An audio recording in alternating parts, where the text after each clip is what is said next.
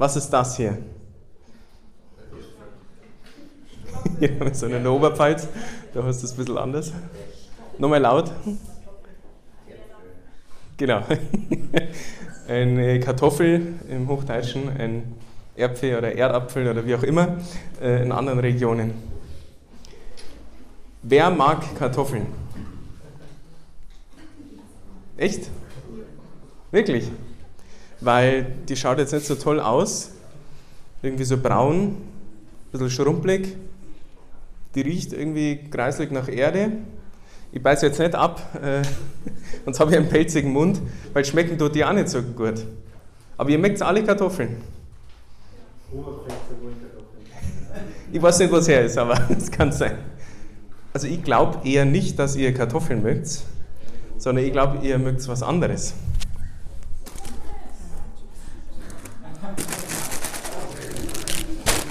Ganz genau. ihr mögt eher das, was man aus Kartoffeln machen kann. Ich habe ein Backel Chips in der Hand und diejenige, das ist die Überraschung, die ich versprochen habe, der Person, die mir die Kartoffel gebracht hat. Wo ist sie? Ich glaube, eine Dame war es. Okay, die ist, glaube ich, unten in der Küche, die, die uns versorgen. Genau, also die Chips gehen an die Dame, also seid nett zu ihr, dann kriegt sie auch ein paar ab. Ich habe aber auch noch was für den Andi, weil er hat sich darum bemüht, dass die Dame mir diese Kartoffel bringt. Und es ist auch was, was man aus Kartoffeln macht. Keine Angst, sie ist nicht mehr ganz voll, das ist das Überbleibsel von der letzten Party im Kloster. wird mal eine Bode gemacht und dann ist ein bisschen Wodka überblieben. Genau, das ist für dich, Andi, vielleicht für heute Abend. Passt sogar zu deinem Look in Gelb, weil das irgendwie so ein Zitronenwodka ist. Genau, ich drapiere es. Ich wollte es jetzt nicht unbedingt auf den Altar legen, das ist ein bisschen, ein bisschen unwürdig, aber genau. Also ich glaube eher, nicht, dass ihr direkt Kartoffeln mögt, sondern wirklich das, was man aus Kartoffeln machen kann. Warum dieser komische Einstieg? Es geht heute darum, in diesem Vortrag, um Gottes Vision für dein Leben. Gott schaut nicht aufs Äußere. Er schaut dich nicht an und sagt, uh, heute ein Pickel auf der Nase, heute irgendwie die Haare nicht gescheit kämmt oder sonst wie. Er schaut auf das, auf dein Inneres und vor allem auf das, was er in dich hineingelegt hat, was man aus dir machen kann oder was du mit ihm aus dir machen kannst. Es ist sein Potenzial, was er in dich hineingelegt hat und er will, dass es in dir zur Entfaltung kommt. Also, dass du geschmackige Chips wirst oder ein guter Wodka quasi in dem Bild. Vielleicht eine Geschichte dazu am Anfang. Die Person kennt hoffentlich jeder, nämlich der König David. Schon mal gehört? Sollte ein bisschen bekannt sein. ganz äh, relevante Figur, ganz äh, wunderbare Person. Der König David war ähm, in der Familie mit vielen Geschwistern. Er war, glaube ich, der Jüngste. Und es gab diese eine Geschichte, der Anfang von seiner Geschichte. Und zwar der Samuel, der große Prophet Samuel, hat den Auftrag vom Herrn bekommen, ich soll den neuen König von vom Volk Israel zum König salben. Und dann hat er eben irgendwie herausgefunden, dass es diese Familie ist vom David, geht dahin und sagt zum Vater von David, stell mir deine Söhne vor. Wer ist es? Er hat es nicht so genau gewusst. Und dann kam so einer nach dem anderen, quasi die Vorzeigesöhne von, vom Papa von David. Er hat gesagt, hier, das ist mein Erstgeborener, ganz ein toller. Und der Samuel innerlich, na, das ist er nicht. Und dann kam der nächste und der nächste und so weiter und so fort. Und keiner war es irgendwie. Und dann sagt der Samuel, aber hast du noch einen Sohn? Irgendwie, der Herrgott irrt sich ja nicht. Also der hat mir ja gesagt, dass es einer von den Söhnen sein muss. Also finde ich eh schon mal spannend, weil der hat nicht an sich gezweifelt, habe ich es falsch gehört vom Herrgott, sondern sofort gewusst, irgendwie, irgendwas stimmt da nicht. Und dann auf einmal, ah ja, stimmt, ich habe ja noch einen der ist da draußen auf der, auf der Weide, der tut die Schafe hüten. Also so ein krasser Anfang. Direkt vergessen vom eigenen Vater, äh, dass er noch einen Sohn hat. Und dann holt er den David und der Samuel sieht ihn und merkt sofort, das ist er. Genau das ist der, den sich der Herrgott erwählt hat. den soll ich zum Propheten salben. Also wir merken, An der Anfang dieser Geschichte ist schon sehr turbulent, ist schon sehr negativ eigentlich. Ein Sohn, der direkt vergessen worden ist von seinen Eltern, der gar nicht eingeladen worden ist, wenn der große Prophet nach Hause kommt, das ist ein Riesenspektakel gewesen. Ja, lass mal den draußen auf der Weide, der soll da ruhig die Schafe hüten. Und das war damals eine der geringsten Aufgaben. Da hat man nicht viel machen müssen, nicht viel machen brauchen, also man hat nicht viel können müssen. Und quasi den Deppen, den schickt man raus, der kann die Schafe hüten, so nach dem Motto. Ein anderes Ding, es ist ein ganz einsamer Job gewesen. Du bist komplett alleine mit den Schafen. Gut, die blöken ein bisschen, aber wir können das dir auch nicht antworten. Also du bist irgendwie ganz einsam. Den ganzen Tag musst du die Viecher hüten. Daheim haben sie Gaudi und können miteinander reden oder was weiß ich. Aber da hockst du allein. So wie noch der Pater Dominikus draußen auf der Weide. er winkt. noch hockt er alleine, er hofft auf ein paar Schafe, denen er helfen kann. also nutzt die Chance zur Beichte. ähm, genau, also die Anfänge irgendwie ein bisschen komisch. Aber der David ist nicht an dieser Aufgabe verzweifelt. Er ist nicht kaputt geworden dadurch und hat gesagt, oh, ich bin das arme Haschall, ich hocke jetzt draußen und keiner interessiert sich für mich und bloß die bläden Schaf und so weiter. Sondern er hat das Beste aus dieser Situation gemacht. Er ist quasi an dieser Situation gewachsen. Er hat die Zeit genutzt und auch zu unserem Nutzen, bis in die heutige Zeit, das ist ja schon tausend Jahre her. Und zwar, wer mal in die Bibel schaut, so ungefähr in die Mitte, da sehen wir, das sind die Psalmen. Die meisten dieser Psalmen hat der David geschrieben und ich glaube, ganz viele von denen kommen schon aus dieser Zeit. Allein der Herr ist mein Hirte, nichts wird mir fehlen. Das wird er sicherlich alleine gesungen und geschrieben haben, wo er auf der Weide war wenn man sich den ganzen Psalm anschaut, das ist so ein Mutmacher-Psalm, dass Gott bei uns ist. Egal, wenn es drunter und drüber geht, wenn wir komplett einsam sind, sein Stock und sein Stab werden uns führen durch alle Schluchten, durch alle Einsamkeit hindurch und so weiter. Also ich kann mir gut vorstellen, dass er da inspiriert wurde, alleine mit den Schafen im Hintergrund. Er hat also Lobpreis gemacht, er hat gebetet, er hat die Zeit genutzt, es war seine Zeit mit Gott da auf der Weide. Und er sagt selber über sich, und das ist die Szene, die aber jeder kennt mit dem David, nämlich kurz bevor er mit dem Goliath sie rauft, ähm, war kurzes Raufen, weil er hat gezielt geschossen und getroffen. Und er geht eben nach vorne zu den Schlachtreihen, das Volk Israel gegen das Volk der Philister, der große Kampf, der große Erzfeind. Und da gab es diesen Goliath, diesen riesen Kerl, der quasi das Volk Israel verarscht hat. So, oh, was wollten die denn? Haben wir überhaupt keine Chance. Und er war so ein 2,50 Meter Hühne, so ein riesen Brackeltyp, gegen den hat jeder gleich Hosenbissel gekriegt und wollte gar nicht, also die Schlacht ist gar nicht zustande gekommen, weil jeder Angst gehabt hat vor dem. Und der David sollte eigentlich bloß eine Brotzeit an einen von seinen Brüdern bringen, die halt in den Schlachtreihen waren, er als junger Pimpf, und sieht den Goliath und denkt sich, das ist mein Job. Den Kerl, den hau ich um. Aber er konnte jetzt nicht alleine dahin latschen und das machen, sondern er ist erst brav, wie er war, erst einmal zum König gegangen. Nämlich der König Saul, also der Befehlshaber von dem Heer. Und dann sagt David über sich, also er überredet den König, dass er jetzt das machen will. Und man muss sich das vorstellen, das ganze Heer der Israeliten und dann dieser junge Bursch, den keiner kennt hat, der nicht einmal eine militärische Ausbildung gehabt hat oder sonst was. Und diese Worte, die er dem König sagt, da merkt man, wie er seine Situation, seine ganze Vergangenheit aufarbeitet, könnte man sagen. Ich darf es zitieren aus 1 Samuel 17. Ich habe für meinen Vater die Schafe gehütet. Wenn ein Löwe oder ein Bär kam und ein Lamm aus der Herde wegschleppte, lief ich hinter ihm her, schlug auf ihn ein und riss das Tier aus seinem Maul. Und wenn er sich dann gegen mich aufrichtete, packte ich ihn an der Mähne und schlug ihn tot. Dein Knecht hat den Löwen und den Bären erschlagen, und diesem unbeschnittenen Philister soll es genauso ergehen wie ihnen, weil er die Schlachtreihen des lebendigen Gottes verhöhnt hat. Der Herr, der mich aus der Gewalt des Löwen und Bären gerettet hat, der wird mich auch aus der Gewalt dieses Philisters retten. Da antwortete der König Saul dem David, Geh, der Herr sei mit dir. Also so langweilig war der Job anscheinend doch nicht mit dem Schafe weiden, der Löwen und Bären kümmern. Und wie gesagt, das war ein junger Bursch, der das gemacht hat. Vielleicht schon ein kleiner oder noch ein kleiner Bur.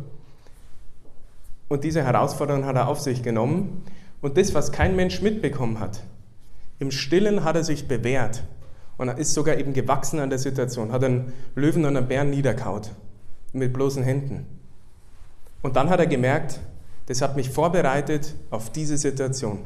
Wenn der Herr mich damals schon beschützt hat, mir die Kraft gegeben hat, diese Viecher, diese wilden Tiere da umzulegen, dann ist er auch bei mir, wenn es um diesen Goliath geht. Denen, die Gott lieben, gereicht alles zum Guten. Denen, die nach seinem Plan berufen sind. Römer 8, 28, ein absoluter Mutmachervers.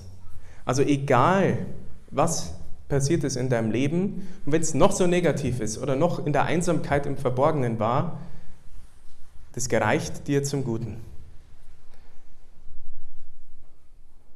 Ihr kennt vielleicht das berühmte Gleichnis von den Talenten, ähm, wo ja, verschiedene Arten von Talenten verteilt werden, verschiedene Mengen davon, und dann kommt es darauf an, was mache ich jetzt damit.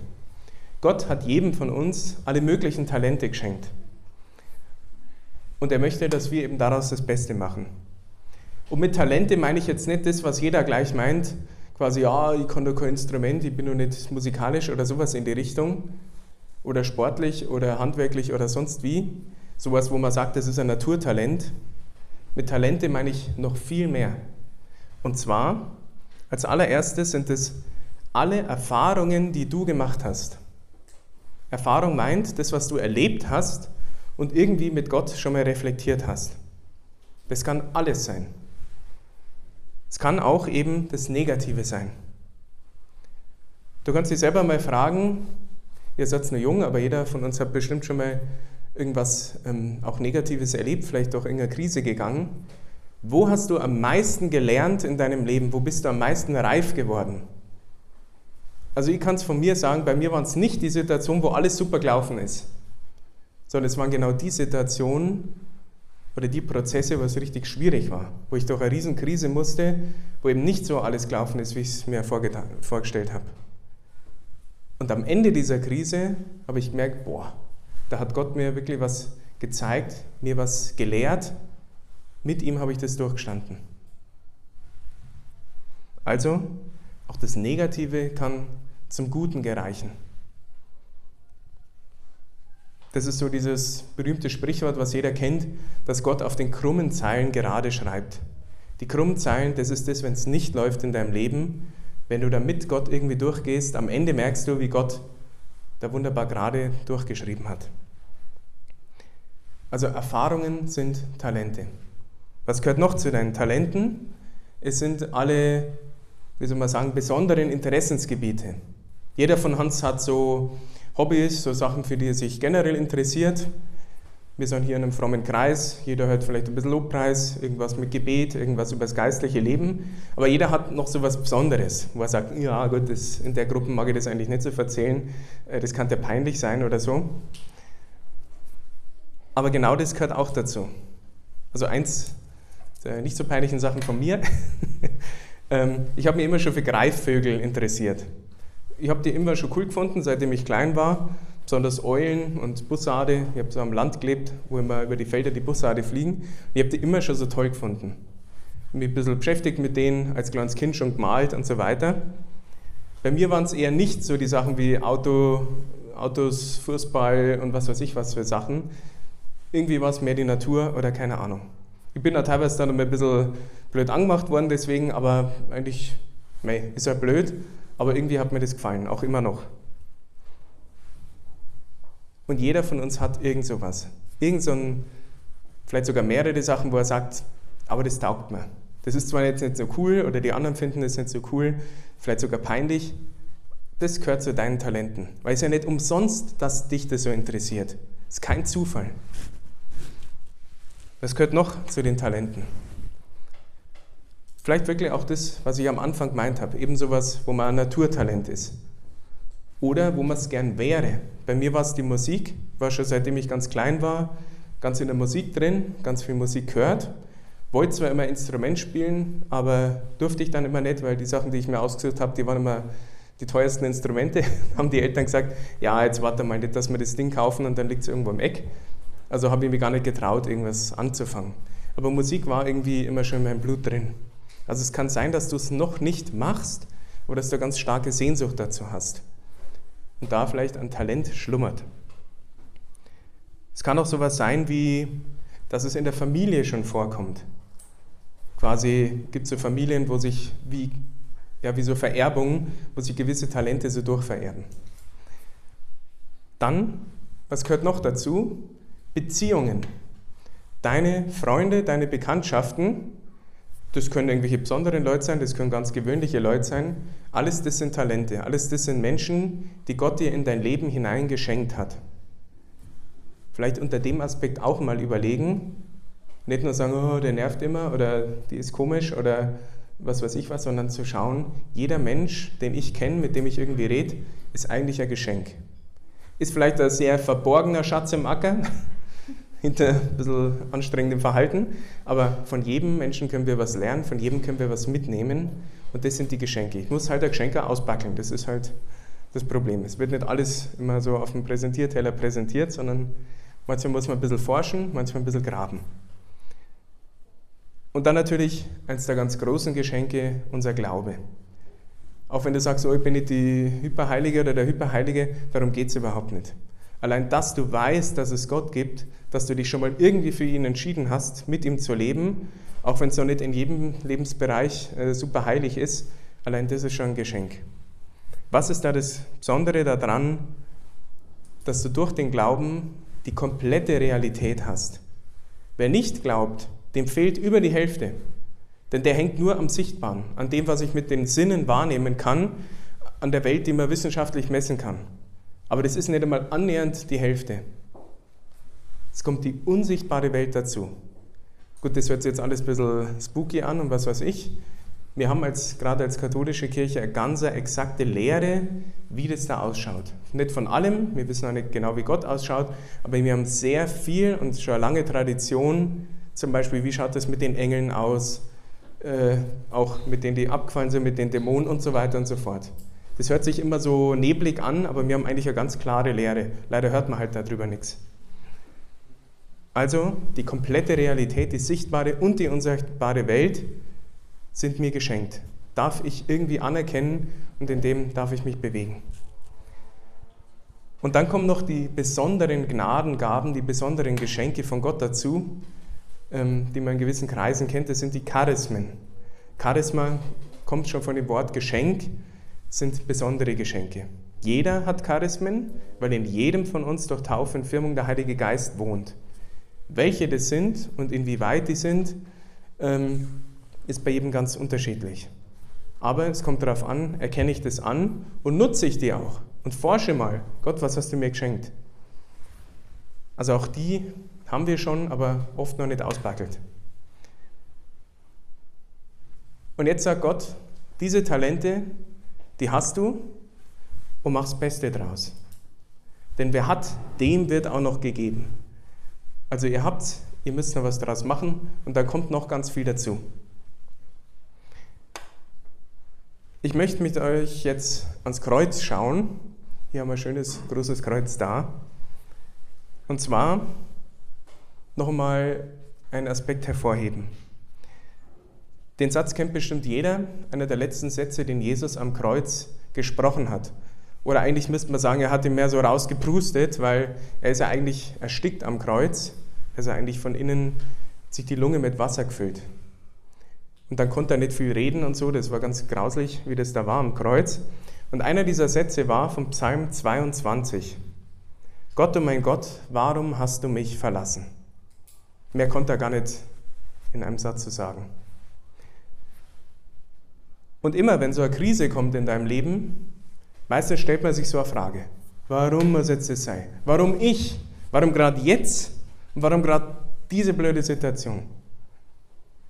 Das Problem ist nur, auf das Warum gibt es eigentlich nie eine gescheite Antwort. Weil das Warum schaut in die Vergangenheit. Und dadurch, dass ich keine Antwort kriege, bleibe ich da irgendwie hängen und bleibe stecken und im schlimmsten Fall bin ich irgendwie frustriert und komme nicht weiter. Das Coole ist, der Psalm 22 ist ja auf Hebräisch überliefert, die Sprache Aramäisch, der Dialekt, den Jesus äh, gesprochen hat. Und da kann man dieses Wort für warum noch anders übersetzen. Das kann man auch im Deutschen ganz gut wiedergeben. Man kann das Ganze auch so übersetzen, Gott, oh mein Gott, wozu hast du mich verlassen? Und da merkt man vielleicht schon ein bisschen, wozu schaut in die Zukunft.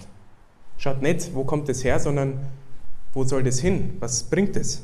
Was hat das für einen Sinn? Und deswegen, noch einmal, egal was in deinem Leben passiert ist oder gerade noch passiert, in welcher Krise du steckst oder durch die du durch musstest oder wie Mist dein Elternhaus war oder was weiß ich was alles, nichts ist umsonst passiert. Nichts ist an sich umsonst. Alles kann Gott nutzen und alles wird dir zum Guten gereichen, wenn du Gott liebst und mit ihm diese Sache annimmst. Schlau dahergeredet, ich möchte es konkret machen durch fünf kleine Beispiele aus meinem eigenen Leben. Nicht, weil ich so toll bin, weil mein Leben so wunderbar ist, nicht, weil ich so heilig bin, sondern weil ich Zeugnis geben will von dem, was Gott Großes auch in meinem Leben schon getan hat. Das erste ist so ähnlich wie beim König David. Deswegen ein guter Freund von mir im Himmel, äh, mit dem ich oft viel und gern Lobpreis mache, nämlich das Alleinsein. Wer meine Geschichte kennt, ich werde jetzt ein ganz Zeugnis ausbackeln, der weiß, dass ich als Kind sehr oft umgezogen bin mit der Familie. Und da ist das Problem natürlich keine gescheite Freunde. Weder im Dorf noch in der Schule, war immer irgendwie der Außenseiter, rote Haare, ein bisschen dicker und so weiter und so fort. Und das war immer das Schlimmste für mich. Meine größte Wunde war eigentlich diese Einsamkeit. Immer allein zu sein, obwohl ich einen Bruder gehabt habe, ähm, auch da daheim mich immer abkapselt, isoliert in mein Zimmer, wollte einfach mehr Ruhe haben bis zur Bekehrung, erst mit ja, 20, 21 Jahren.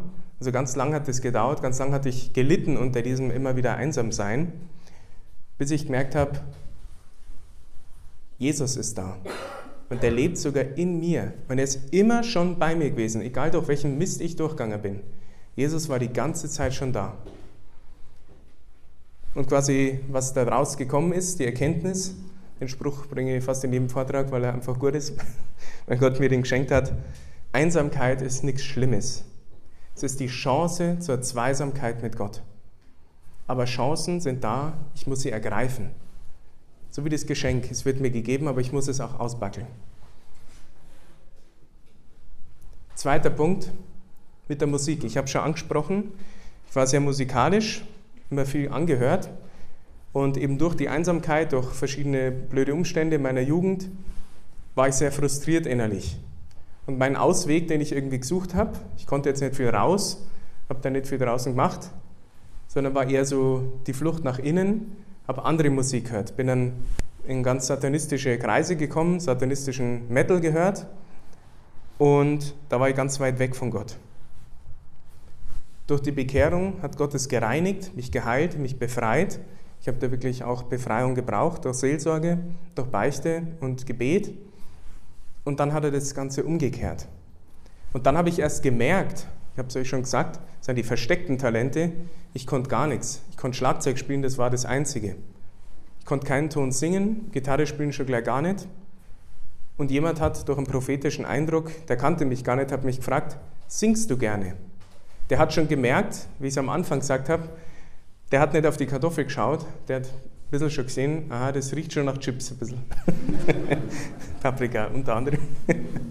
Wie auch immer. Also er hat gemerkt, irgendwas ist da und er wusste gar nicht, weil der kannte mich ja gar nicht. Und nach und nach, das war so der erste Anstoß überhaupt, habe ich gemerkt, oh ja, irgendwas, da schlummert was in mir. Und ich war ja schon erwachsen, das war total krass. Da schlummert was in mir, was da raus will. Und ich bin dann ins Gebet gegangen und habe durch ein Wunder, wirklich durch ein echtes Wunder, in zwei Wochen Gitarre spielen gelernt. Und nebenbei singen. Und es kam einfach so. Ich habe mich schon hingesetzt, ich habe schon was gemacht dafür, aber ich habe keinen Unterricht gehabt und so, das ging zack, zack. Weil ich Gott diesen Bereich übergeben habe, weil ich da so gereinigt und befreit wurde. Und jetzt ist so, dass ich jeden Tag mit meinen Mitbrüdern im Chor das Chorgebet singe und meistens noch in meiner privaten Zeit auf der Klosterzelle noch Lobpreis für den Herrn mache. Also ich höre gar nicht mehr auf zum Singen, deswegen bin ich meistens ein bisschen heiser oder so. Genau. Dann noch ein Punkt. Ich konnte nichts, habe ich jedenfalls gedacht. Ich kann nichts. Ich kann nichts Großartiges, habe mir immer verglichen mit anderen. Gerade Schlagzeug spielen, das war das Einzige, wo ich ein bisschen was konnte. Aber habe mir natürlich dann immer nur irgendwelche Vorbilder genommen von irgendwelchen Bands, die halt schon, was weiß ich, 25 Jahre gespielt haben. Und dann bist du natürlich immer erpimpft dagegen. Und dann war immer in mir so eine Lebenslüge, ah, du kannst eh nichts, du hast nichts drauf bis ich auch da zu Gott gefunden habe und gemerkt habe, was überhaupt für Talente in einem schlummern. Nicht, weil ich so toll bin, sondern weil Gott es schon in mich reingelegt hat. Und dann gesagt, egal, jeder fängt einmal klein an, ich mache es jetzt einfach. Ich spiele Gitarre, ich singe, ich, was weiß ich, mit Beten war so eine Sache. Frei beten war ganz blockiert bei mir, da habe ich irgendwie so Schiss gehabt davor, das dann auch laut zu machen. Und dann kam aber auch die Herausforderung von außen, damals das Night Fever oder eben bei der Jugend 2000, dass ich Sachen musste, wo ich gesagt habe, oh, das kann ich nicht, das kann ich nicht. Aber irgendwie habe ich gemerkt, na, es ist eine Herausforderung und dann kommt so ein bisschen dieser Sportsgeist durch, zum sagen, schauen wir mal, das kriegen wir schon irgendwie. Und dann habe ich gemerkt, hoppala, das geht ja doch. Vielleicht beim ersten Mal nicht ganz so toll, aber beim zweiten Mal läuft es schon besser. Und so weiter und so fort.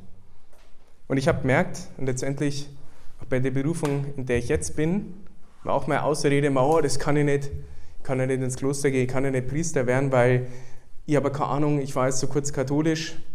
Also wo ich ins Kloster gegangen bin, war ich nicht ganz drei Jahre katholisch und, und bekehrt und so weiter und ich habe da gar keine Ahnung.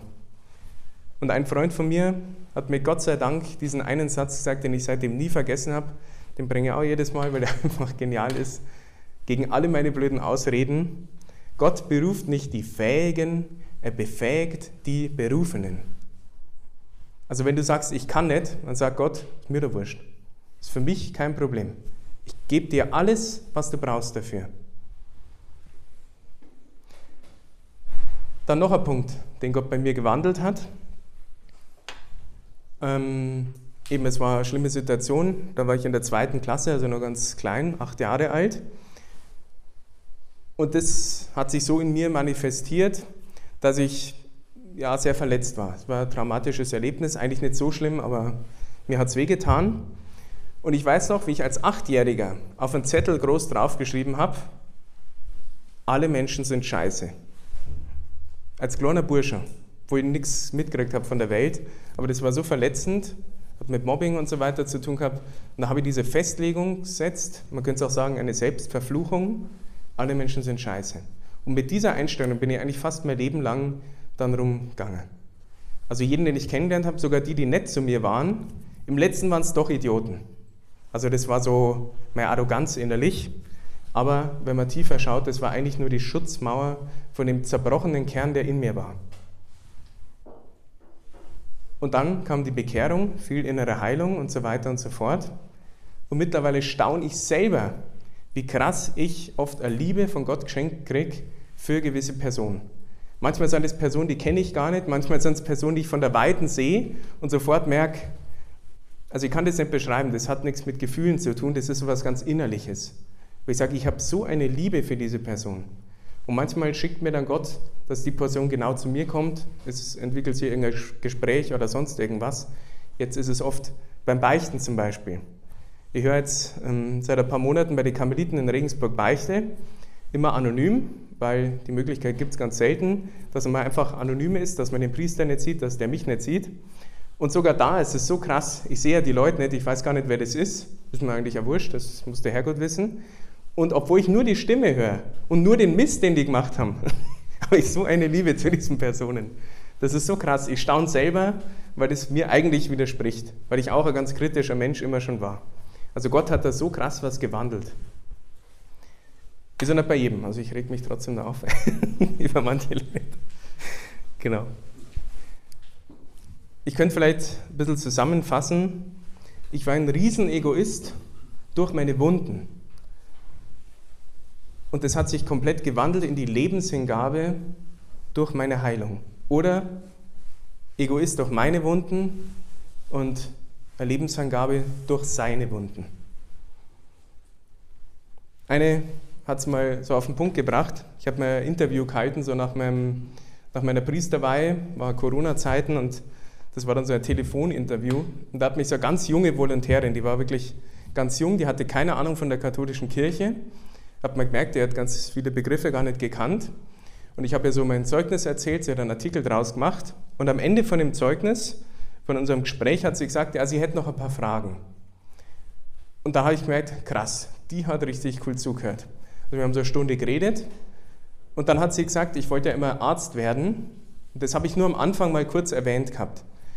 Weil diese Pläne nicht funktioniert haben, war dann meine Bekehrung letztendlich. Das war so ein bisschen das Ausschlaggebende. Ich habe das nur ganz am Anfang erzählt und dann alle möglichen Sachen danach. Und dann hat sie nochmal nachgefragt und wie gesagt, die hatte keine Ahnung. Und hat gesagt, Sie sind ja jetzt Priester, ist es vielleicht doch so etwas ähnliches wie ein Arzt? Und dann denkt, boah, die hat, glaube ich, mehr verstanden wie die meisten Katholiken. Das ist so krass gewesen. Und dann ist mir selber so ein Licht aufgegangen, wo ich gemerkt habe, Gott hat schon so früh zu mir gesprochen, was er irgendwie mit mir vorhat. Ich habe es halt noch nicht kapiert, weil ich ja gar nicht gläubig äh, erzogen wurde, gar keine Priester kannte, aber vielleicht schon irgendwie so ganz intuitiv diese Sehnsucht dazu gehabt, Leuten zu helfen. Und ich habe dann aber gesagt, wie gesagt, das hat mich ein bisschen überrumpelt, ich war dann erstmal kurz still, da habe ich gesagt, ja, aber nein, der Arzt ist da oben. Im Alten Testament heißt es sogar, ich bin der Herr, dein Arzt. Und ich habe gesagt, ich bin nur der Arzthelfer. Ich helfe den Leuten, die eine Wunde haben, zu Gott und der macht den Rest. Ich führe die nur hin und Gott macht den Rest. Und das finde ich ein wunderbares Bild ähm, für mein Priestertum, für mein priesterliches Wirken. So, die ganze Zeit über mich gelabert, jetzt geht es um euch. Überlege mal, in deinem Leben, gibt es irgendeinen Bereich, vielleicht sogar mehrere, wo du irgendwie Struggle hast, wo du irgendwie rumkämpfst, wo du irgendwie Probleme hast, vielleicht schon seit langem, könnte sich dahinter eigentlich deine Berufung verstecken. Deine spezielle, was Gott mit dir vorhat. Und ich meine jetzt nicht nur irgendwie geistliche Berufung, was man immer in diesen Kreisen falsch versteht, sondern irgendwas Spezielles. Zum Beispiel, vielleicht zwei Dinge, ähm, die ganz oft sind, ein bisschen pauschal, aber das trifft ganz oft zu. Es ist oft so, dass wir keine gute Beziehung zu unserem Papa haben. Gerade wir Männer, entweder weil der Papa sau streng war oder was jetzt immer mehr wird, dass die Väter einfach viel beim Arbeiten sind oder irgendwie emotional nicht da. Die reden mit einem, wenn er oberflächlich oder irgendwie geht es um nur ein enger Zeich. Aber so richtig ein Papa zum Anfassen, mit dem er auch mal was macht oder so, ist oft nicht da. Letztendlich kann daraus folgen eine Vaterwunde, so nennt man das. Und was ist das Problem? Dass ich in meiner Identität als Mann und dann eben als Vater Probleme habe. Mit verschiedenen Sachen, wie sich das äußert. Und da ist von Anfang an schon unsere Berufung zur Vaterschaft angegriffen. Weil wenn ich selber kein gutes Beispiel gelernt habe in meinem Leben, wie soll ich denn selber guter Vater werden? Da müsste ich sehr viel reflektieren, sehr viel üben, Sachen, die ich gar nicht kenne. Viele haben eine Mama, die gut kochen kann, hoffe ich jedenfalls. Ähm, und dann ist es automatisch, dass man weiß, ja, die Mama hat das so und so gemacht. Oder wenn, dann weiß ich, die kann ich fragen und dann passt es. Und dann ist meine Berufung zur Köchin oder zum Koch ein bisschen intuitiver drin, wie wenn ich das überhaupt von Null an lernen müsste oder so. Wie gesagt, das kann ein Punkt sein. Also man struggelt mit irgendwas mit Männlichkeit oder sowas in die Richtung, weil man eigentlich die Berufung hat, ein echter Mann zu sein, kein Macho und kein Weichei, und dadurch zum Vater. Fürs Priestertum ist es so ähnlich. Oder zur Mutter kann es genauso sein. Deswegen, das sind so allgemeine Themen, aber es gibt auch speziellere Berufungen. Und es kann sein, ihr habt mit so einem Thema Probleme, das kommt vielleicht dann bloß in der Beichte vor. Und deswegen ist es immer, oh, da will ich gar nicht drüber nachdenken. Aber deswegen jetzt die Einladung, denkt mal einen Schritt tiefer nach. Vielleicht versteckt sich da eure Berufung da drin. Okay. Der Titel war Gottes Vision für mein Leben.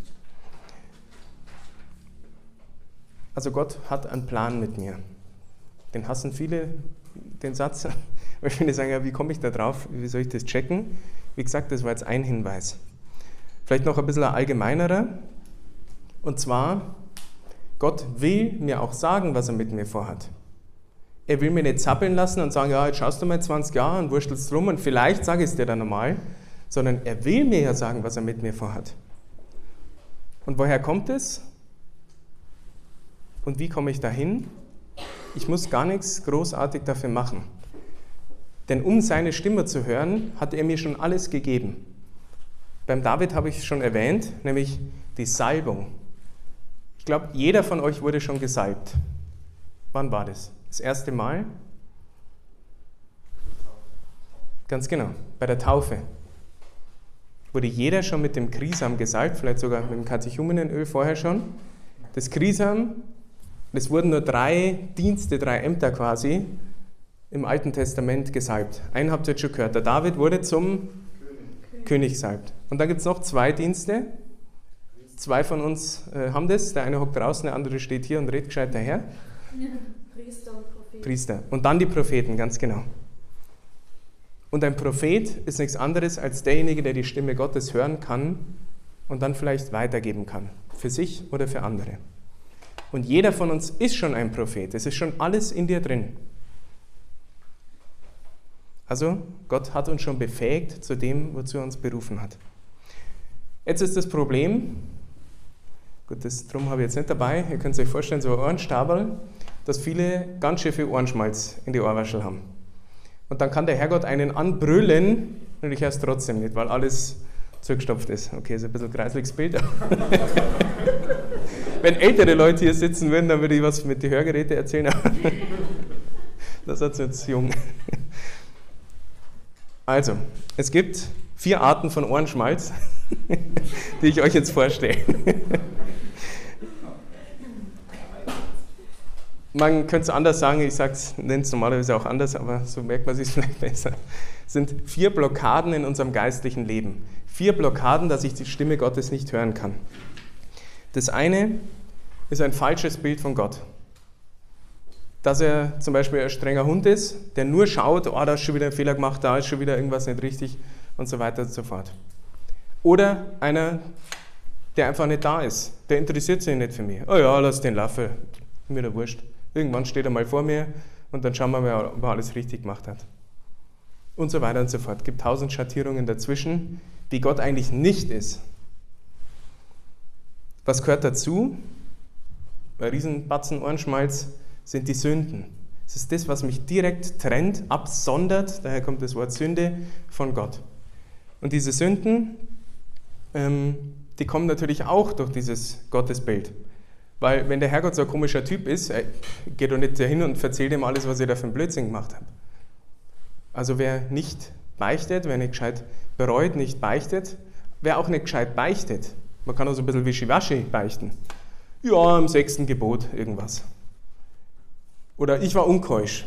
Das mag ich am liebsten, weil das kann alles sein.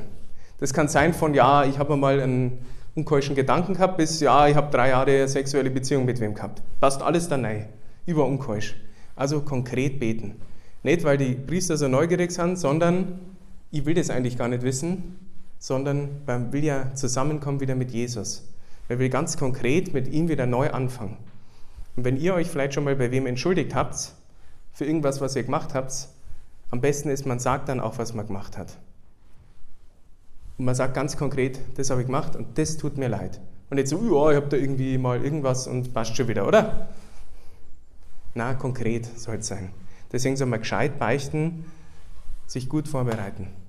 Auch wenn es nervig ist, weil man so aufs Negative in seinem Leben schaut, aber dann, wie gesagt, Ohrenschmalz raus und dann geht es freier weiter. Zweite Art Ohrenschmalz ist, hängt damit zusammen, ist das falsche Bild von mir selber wenn ich Gott immer besser kennenlerne, dann lerne ich auch immer besser kennen, wie er über mich denkt. Dass er zum Beispiel wunderbare Talente in mein Leben ge gelegt hat, das hat damit zu tun, dass er ein wunderbarer und großzügiger Gott ist. Also muss ich ihn erstmal als diesen Gott kennenlernen. Und dann lerne ich kennen, hoppala, so schlimm bin ich gar nicht. Oder es steckt was Gutes in mir drin. Ich bin wertvoll. Ich habe es auch drauf. Ich habe es vielleicht noch nicht ausleben können, aber ich hätte es drauf, das, was Gott von mir vorhat, das schaffe ich. Und so weiter und so fort. Damit zusammenhängen Lebenslügen. Ich habe schon ein paar bisschen genannt, die bei mir in meinem Leben drin waren, dass alle Menschen blöd sind, dass ich der Obergescheide bin, ähm, dass ich immer einsam bin, dass mich keiner leiden kann und so weiter und so fort. Alles sind Lügen. sind das, was uns der Vater der Lüge ständig ins Ohr flüstert, dem müssen wir wieder sagen, müssen die Wahrheit dagegen stellen. Was ist die Wahrheit dagegen? Ich habe es vorhin gesehen, im Gebetsraum da hinten gibt es ähm, so eine Wand mit so ein paar Bibelversen. Wer ich bin, das sind Worte aus dem Wort Gottes, was Gott zum Beispiel über mich sagt. Das ist die Wahrheit. Ich bin ein geliebter Sohn, eine geliebte Tochter von Gott. Punkt. Egal, was ich gemacht habe und wenn ich noch ein krasser Sünder bin, die Sünde ist blöd, aber der Sünder ist wunderbar. Den liebt Gott unendlich. Und so weiter und so fort. Dritte Art, Ohrenschmalz, ist das Thema Vergebung. Wenn ich Unvergebenheiten habe in meinem Leben, und die hat jeder, leider, dann kann das blockieren. Dann sind es Wunden in mir, das sind Lasten, die ich schleppe, jede Kränkung, die ich abbekomme, die muss ich tragen. Und durch Jesus, in seiner Kraft, kann ich das ablegen. Und dann werde ich frei. Bei mir war es der Durchbruch in meinem Leben, in meiner psychischen und körperlichen Verfasstheit und in meinem geistlichen Leben, dass ich vergeben habe. Vor allem mein Papa, da war die Beziehung nicht so toll, war jetzt nicht ganz schlimm, aber für mich persönlich war es schlimm. Und als ich vergeben habe, in so einen Prozess reingegangen bin, es immer wieder gemacht habe, bin ich immer freier geworden. Vierte Art von Ohrenschmalz, man nennt es die okkulten Blockaden, sind Sünden gegen das erste Gebot. Was ist das erste Gebot? Ich bin der Herr, dein Gott. Du sollst keine anderen Götter neben mir haben. Also, anders formuliert, vertrau mir, denn ich meine es immer gut mit dir. Und wenn ich da dagegen verstoße, vertraue ich nicht Gott. Vertraue ich auf irgendwas anderes. Zum Beispiel, was weiß ich, irgendwelche okkulten Praktiken, Wahrsagerei, Esoterik, fernöstliche Medizin und was weiß ich was alles. Hängt alles damit zusammen, wäre jetzt ein Riesenthema. All das kann mich blockieren und all das will Gott mir helfen, das raus zu saugen aus meinem Ohrwaschel. und je mehr diese Blockaden beseitigt werden, desto mehr kann ich Gottes Stimme hören.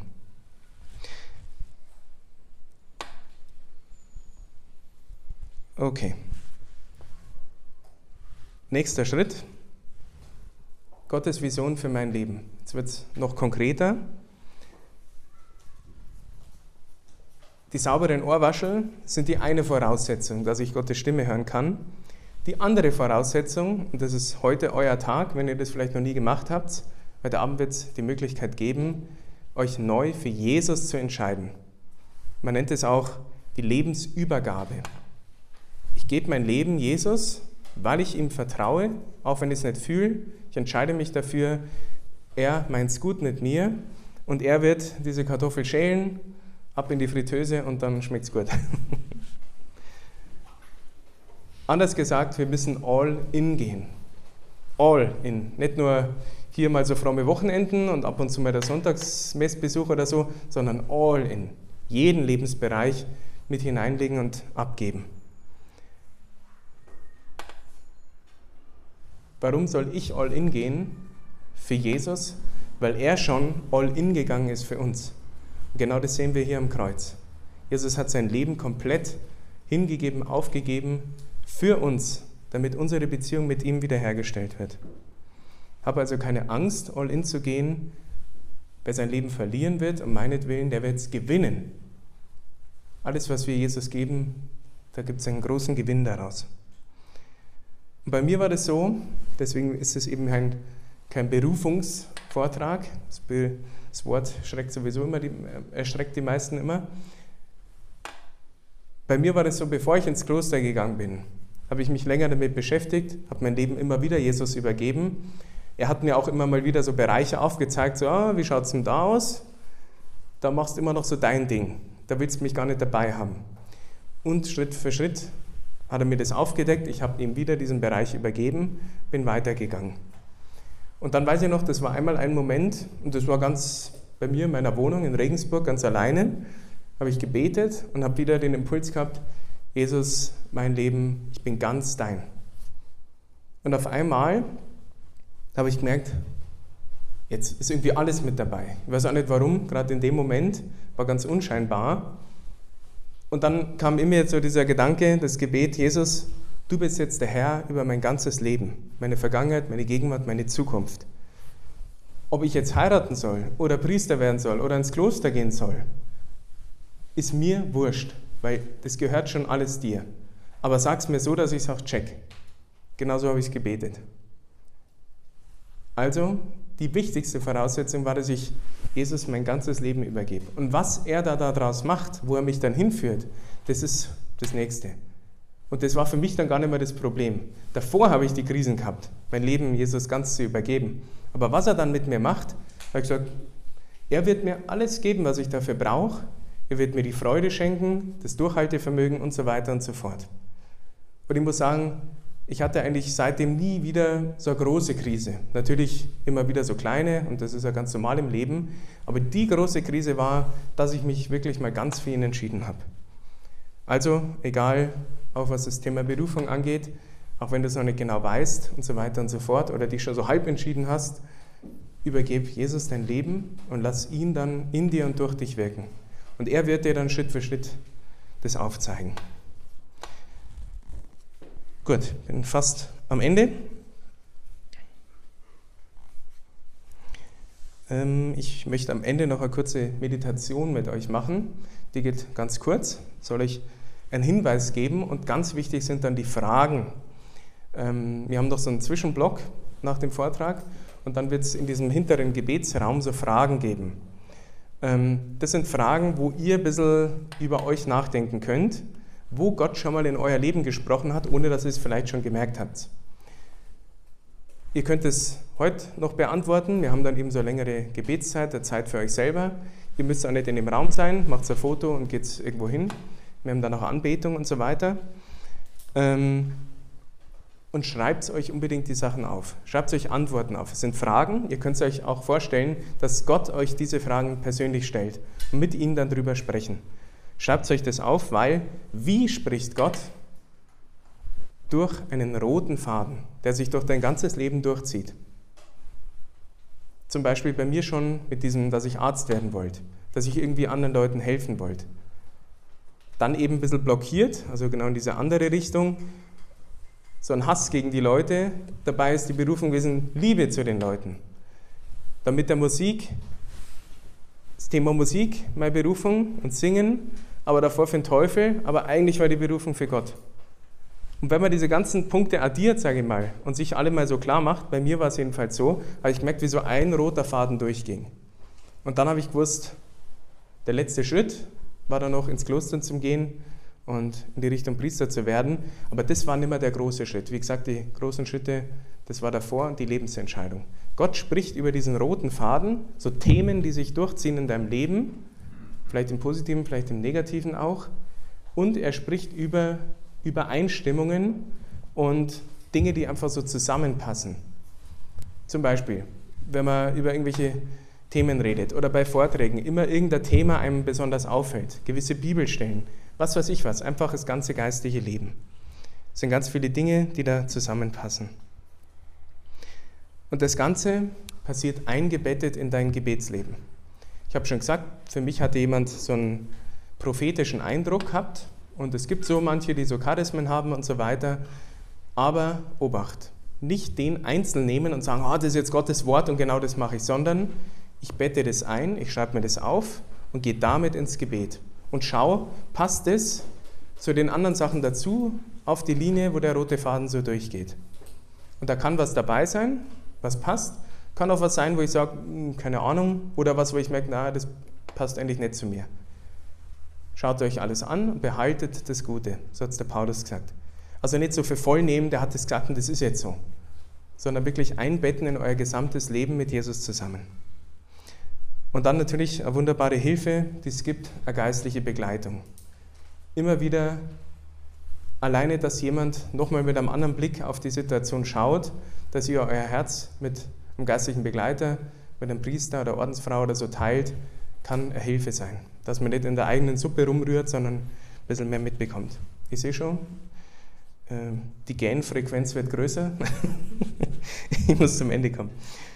Deswegen machen wir jetzt eine Meditation, sehr in Stille und dann sind alle komplett weg. Aber die wollte ich noch durchführen. Und das könnte schon der erste Stichpunkt auf eurem Zettel sein, passt zu den Fragen dazu. Also hocken wir uns einmal aufrecht hin. Äh, wenn der Nachbar schläft, dann rüttelt es ihn wach. fokussieren wir uns nicht auf mich, sondern auf Jesus. Okay.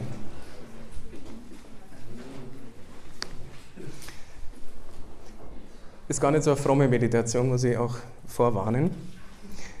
Stell dir vor, morgen oder heute Abend, wir haben noch nicht so spät, ruft wer an und sagt, du hast es gar nicht gewusst, aber du hast der Oma in Amerika, die ist jetzt gestorben, und die hat dir mehrere hundert Millionen Dollar vererbt. Also, ratter, ratter, krass, ich muss nie wieder arbeiten. Ich muss nichts machen, kann die Schule abbrechen. ich bin komplett finanziell versorgt. Egal welche Krisen jetzt kommen, finanziell, das Geld ist sicher. Was würdest du jetzt tun? Macht ruhig die Augen zu, stellt euch das wirklich vor, wie die Zahlen immer höher werden auf eurem Kontostand. Sparbuch zerreißt schon halb. Was würdest du jetzt machen? Bei den meisten kommt dann sowas wie oh, erstmal gar nichts. Einfach zwei Wochen durchchillen, alle Netflix-Serien durchzocken und durchschauen, bis die Augen schon quadratisch werden. Oder die große Weltreise. Macht es. Gönne ich euch, wunderbar. Ist vielleicht höchstens 500.000 Dollar, ist wurscht, ihr habt es genug. Ihr kommt jetzt wieder zurück, ihr habt ein halbes Jahr eine riesen Weltreise gemacht, habt alle Länder gesehen, alle Kulturen, alles, was irgendwie spannend und cool ist. Und ihr habt immer noch so viel Geld. Was würdet ihr jetzt tun? Ihr seid völlig ausgeruht, habt 100.000 krasse Erfahrungen gemacht, aber auch die werden irgendwann, wird ein bisschen langweilig. Was würdet ihr jetzt machen?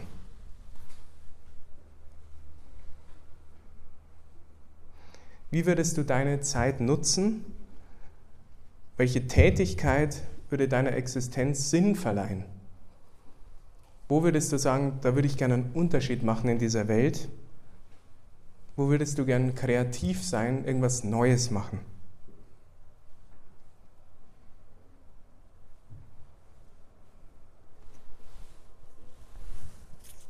Und meine These ist, diese Sehnsucht, die du hast, die in dir jetzt so langsam anfängt aufzusteigen, könnte ein Riesenhinweis sein, was Gott mit dir vorhat. Ich möchte enden mit dem Wort vom heiligen Hieronymus. Beginne jetzt zu sein, was du danach sein wirst. Jetzt noch die Fragen, die ihr euch für euer persönliches Leben stellen sollt. Erstens, was sind deine Talente? Besondere positive, aber auch schmerzhafte Erfahrungen, die du machen dürftest. Oder Begabungen, die du von Natur aus hast oder die du dir erworben hast. Besondere Interessensgebiete, irgendwelche Hobbys. Wertvolle Freundschaften und Bekanntschaften, die du hast. Oder auch deine Charismen, deine Geistesgaben. Nächste Frage. Wer hat im Laufe deines Lebens dazu beigetragen, dass du die Person bist, die du heute bist? Und warum? Was hat diese Person mit dir getan? Was hat diese Person vielleicht zu dir gesagt? Und was hat diese Person dadurch in dir ausgelöst? Nächste Frage. Erinnere dich an einen Tag, vielleicht einen Arbeitstag, an dem du dir auf dem Weg nach Hause gedacht hast, diese Arbeit hätte ich auch gratis gemacht. Was hat dich dabei glücklich gemacht? Bei welcher Tätigkeit warst du so leidenschaftlich und voll dabei, sodass du die Zeit vergessen hast? Was hat dich ganz konkret dabei glücklich gemacht? Nächste Frage. Was war ein positives Schlüsselerlebnis in deinem Leben? Ein Moment, in dem du realisiert hast, dass das Leben nie wieder dasselbe wie zuvor sein wird. Nächste Frage. Wann hast du dich aufgeopfert, um einen anderen zu helfen und dich danach unglaublich gut gefühlt, als hättest du etwas sehr Wichtiges getan? Nächste Frage. Manchmal macht man sich ja Sorgen oder hat wirklich ein bisschen Angst. Erinnere dich an solch einen Moment. Wovor hattest du bzw. hast du vielleicht noch ganz konkret Angst? Nächste Frage. Was sind deine Werte? Wofür möchtest du als Person stehen? Welchen Wesenszug Gottes soll dein Leben widerspiegeln? Was ist dir eigentlich am wichtigsten und was darf auf gar keinen Fall fehlen? Nächste Frage. Was hast du schon von Jesus und seiner Kirche geschenkt bekommen, was dein Leben wirklich positiv beeinflusst und verändert hat? Möchtest du es direkt oder indirekt auch anderen weiterschenken oder ermöglichen? Nächste Frage. Stell dir vor, in dieser Nacht passiert ein Wunder. Während du schläfst, heilt und befreit Jesus dich von allem, was dich am meisten blockiert. Woran würdest du morgens merken, dass es passiert ist? Woran merken es vielleicht andere, dass das Wunder passiert ist? Wie würdest du dich jetzt konkret anders verhalten? Und was würdest du ab morgen am liebsten machen?